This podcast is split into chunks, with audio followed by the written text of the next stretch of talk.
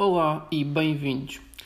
Hoje não há um tema, há vários e vou tentar passar a lançar um podcast por semana com vários temas que vão acontecendo ou vou detectando ou me vou lembrando ou que me vão dizendo o que for ao longo da semana. Este é o primeiro, por isso será um test drive. Se corre bem, fixe, há mais. Se corre mal, enfim, se lixe, corre mal. Então, o primeiro tema: competições em scaled. Tenho mixed feelings sobre isto. Um, não sei muito bem o, que pensar, consigo ver os dois lados, mas porque como há aproveitamento em tudo, é aí que tenho os meus mixed feelings. Eu vejo as competições de scaled para algumas pessoas poderem ir e divertir-se e testar-se numa competição quando ainda não estão num nível competitivo ou não dominam todos os movimentos. E é como eu vejo isto. É, mas chamar-lhe isto uma competição. Enfim, mas pronto. Mas é que a coisa começa mesmo aqui. Se não dominas os movimentos, por carga d'água queres ir competir? Ok, querer é legítimo. Eu quero ir competir, ou eu gostava de ir competir. Mas vais. Porquê? É como aquelas pessoas que vão para o crossfit ainda mal mexem o cu como deve ser. Mas não, snatch é que é. E todos os dias, todos os dias ali estão, chegam antes da aula, pegam no PVC, para trás, para a frente, para trás, para a frente, para aquecer os ombros, depois buscar uma barrinha e ali estão, fazem o shrug, fazem o high pull, eh, vão fazendo tudo e todos os dias é dia de snatch. Ali estão eles. Depois, vai começar a aula, lá vão eles. E, e, e parece não fazer sentido. Uh, Olha, e consegues fazer pull-ups? Perguntamos. Não. Mas então snatch porquê? Porque é fixe. Ok, então vai lá a tua vida. Faz snatch até dizer chega. Hoje, amanhã, depois da manhã. E não fazes todos os movimentos. Mas começas obviamente a melhorar o snatch. És o campeão lá da boxe. És o tens o maior PR de snatch. E vai uma competição. Ok, vou em competição. E vais com bom scaled. Pronto. E lá vai em scaled. Da perspectiva das organizações também percebo. É mais plim plim que entra. Ou seja, as pessoas inscrevem-se, bem. Vamos ser sinceros. Organizar competições em Portugal, no geral, deve ser tramado. Em Portugal, ainda mais. As condições não são muitas, os apoios também não devem ser muitos, o nível de vida no geral não é muito, por isso, os custos são mais que as receitas. E depois, ainda não se deu aquele salto em que, tem, em que se tem adeptos, né? ou uh, não é adeptos, fãs, apoiantes uh, que vão ver o desporto. Mas será que isto faz sentido? No, no meio disto, é que se pergunta. Uh, esta gente mete RX em todos os lados. Há aquela competição em, em, em traz só oposto que tem scale e depois lá vais tu. Mas meteste RX em todos os lados na tua box. Eu, quando era puto, tinha lá um time no bairro. Eu não sou de Lisboa, sou de fora de Lisboa. E havia esse tipo que era, que era o maior. Era o Maradona lá do sítio. Pá, era. Era fantástico, era o melhor jogador do mundo. O Benfica ia buscá-lo, o Sporting ia buscá-lo e pá, dominava aquilo. Mas lá no bairro. Quando íamos jogar ao, ao bairro ao lado, naquelas mini competiçõezinhas que os, que os putos organizam, ele tinha sempre alguma coisa para fazer ou a mãe não deixava. Ah, é muito longe, a minha mãe não deixa ir, etc, etc. E depois perdíamos, gozava connosco, dizia é, que aquilo com ele não acontecia. É um bocadinho isto. Há uns anos, aqui atrás, fui ver uma competição em Portugal. Não digo qual era. Era no Altice Arena. Ali no cantinho do Altice Arena e quando anunciaram o Odd, eu estava lá, uh, e vejo entrar os tipos. Em tronco nu, como manda a tradição, cações de licra, corda XPTO, punhos, etc, etc.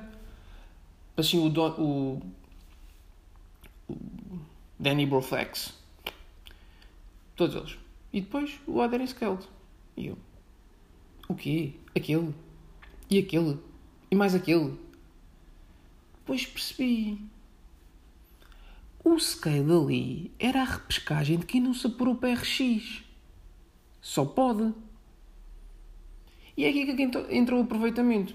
Não consegues ou, não, ou sabes que não consegues o apuramento.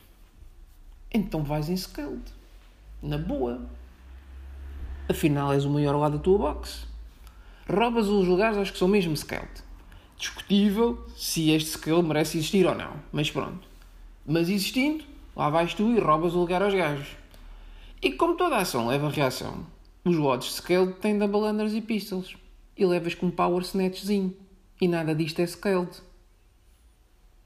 É verdade. É a segunda liga e tu não passas do sacavanense. É a vida. E pronto. O segundo tema não é bem um tema. É um highlight de uma persona de, do Instagram. O Dave Lipson. Para quem não sabe, é o marido da Camille Blunt Basine. É um tipo, pá, se forem ver o Instagram do gajo, é um tipo grande, musculado, acho que há uns tempos até recentes fez uma competição de, de, de, de physique ou algo desse género, não domino. Mas vamos retroceder. O gajo foi um elemento do seminar staff da CrossFit. Ou seja, os tipos davam os level 1, level 2 e desta vida. Não sei se ele dava desses todos, mas o level 1 dava de certeza. E, era uma, e agora é uma personagem curiosa. Ele era este tipo do seminário. Agora, e é fácil, vamos ver. E há vídeos no YouTube em que ele está a dar parte do level 1, principalmente a parte dedicada à nutrição. Ou seja, é um tipo com alguma consciência desportiva, aliás, porque o, seminar staff tem fama de serem bastante bons. Uh, aqui um shout-out para o Pedro Pereira, que é português e é do seminar staff. E há também um Tiago, uh, lamento, não me lembro agora do teu apelido. Ou seja, o Dave Lewis era um tipo uh, conscientemente consciente do, do desporto, de, de, do movimento, da nutrição, pelo menos da nutrição que é, que é promovida pela CrossFit HQ e nas bases, a nutrição promovida pela HQ é uma nutrição boa, saudável. Discutível se tem excesso de, de proteínas, se tem excesso de gordura.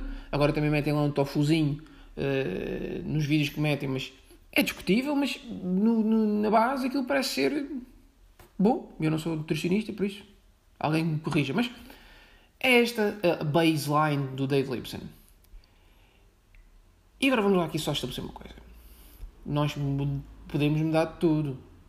Mudamos de amigos, os amigos da infância se calhar não são os mesmos de hoje, os que temos hoje conhecemos há um ano ou dois, podemos mudar de trabalho, que se lixe o escritório vou para o outro lado ganho mais, da casa onde vivemos, do local onde vivemos, da mulher, do marido, da namorada, do namorado. Acontece, é verdade. Por isso, podemos mudar de opinião. Se mudamos tudo, porque é que não mudamos de opinião? Mas depois há mudar de opinião e há tornarmos um personagem. Porque quando isso, o que somos agora, contraposto com o que somos ou éramos antigamente, e se há ali uma mudança de paradigma, muito, porque uma coisa é mudarmos de opinião. Olha, antes achava que comer demasiada proteína que era bom. E agora acho que modelar proteína com hidratos já é melhor. E se puser uma pequena gordurinha, ainda melhor. Foi Bem, isto é mudar de opinião. Mas depois há, há transformarmos. Uh, há um par de meses, este tipo que tinha uma certa postura publicou uma fotografia com uma legenda onde mostrava que lhe tinham rebentado as hemorroidas por causa do esforço. A imagem era gráfica, caraças. Isto é oversharing. Não acham? Estava ali a Sanita como podem imaginar, se lhe rebentaram as hemorroidas, para quem não sabe, o Google explica. É assim, tipo umas borbulhinhas que estão na testa. Se a tua testa for o cu. Mas, pronto. É, oversharing. Depois mete vídeos onde está a palpar a Camilo. E às vezes parece que a Camilo está mesmo aborrecida. Mas ele insiste. Depois publica um post a dizer claramente que há, cross, que há no crossfit E depois, ali pelos comentários, parece indicar que a Camille só não vai competir este ano, 2019, 2020, porque já não está disposta a se dopar. E isto? Depois continua um tipo de crossfit, lá está, do seminar staff, em que a HQ se orgulha de ter os movimentos com a maior amplitude possível. E o gajo mete ali um vídeo com a mínima amplitude possível de movimento a fazer tipo bench press, tipo. E pá, ok, é para onde ele virou agora. Mas pronto. E depois, por fim, publica um post onde faz a apologia de, dar, de, de se treinar, de, de, de, que o treino tem que ter dor, porque só isso é que te faz mudar e faz avançar, e as escolhas que tens que fazer, se isso implica treinar tipo à noite cerrada-se de madrugada em prol de um fio último. Tu tens é que estar ali a sacrificar-te. Mas, tipo, é isso o desporto? Pá, eu vou treinar às 7 da manhã, mas porra. É porque é onde eu consigo conjugar isto no meu dia. E se estiver-me a doer, paro. E eu não sou atleta. Por isso, quem não é atleta deve fazer isto. E mesmo os atletas Aquilo tem que ter dor. Epá, mas pronto. O mundo é um lugar estranho. Já dizia o filme. O Arnold está a caminhar para ser vegetariano. O Dorian Yates agora faz pilates. E o, e o Greg Glassman está a dar cabo do crossfit, por isso já acredito tudo. É assim.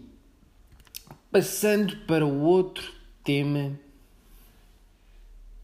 Vou experimentar estas últimas duas numa rubrica. O WOD da semana. Aquele WOD que eu mais gostei da semana. Vamos contextualizar. Sou um tipo que pesa 62 kg, magrinho, ok? Eu sei. Sequinho, mas magrinho. Vamos lá para isto. Sou 1,70m. Peço desculpa. Isto deve ficar tão bem no podcast eu a tossir, mas pronto. Isto é a minha contextualização. 62 kg, 1,70m. Magrinho. E o odd era um M-Rap de 20 minutos.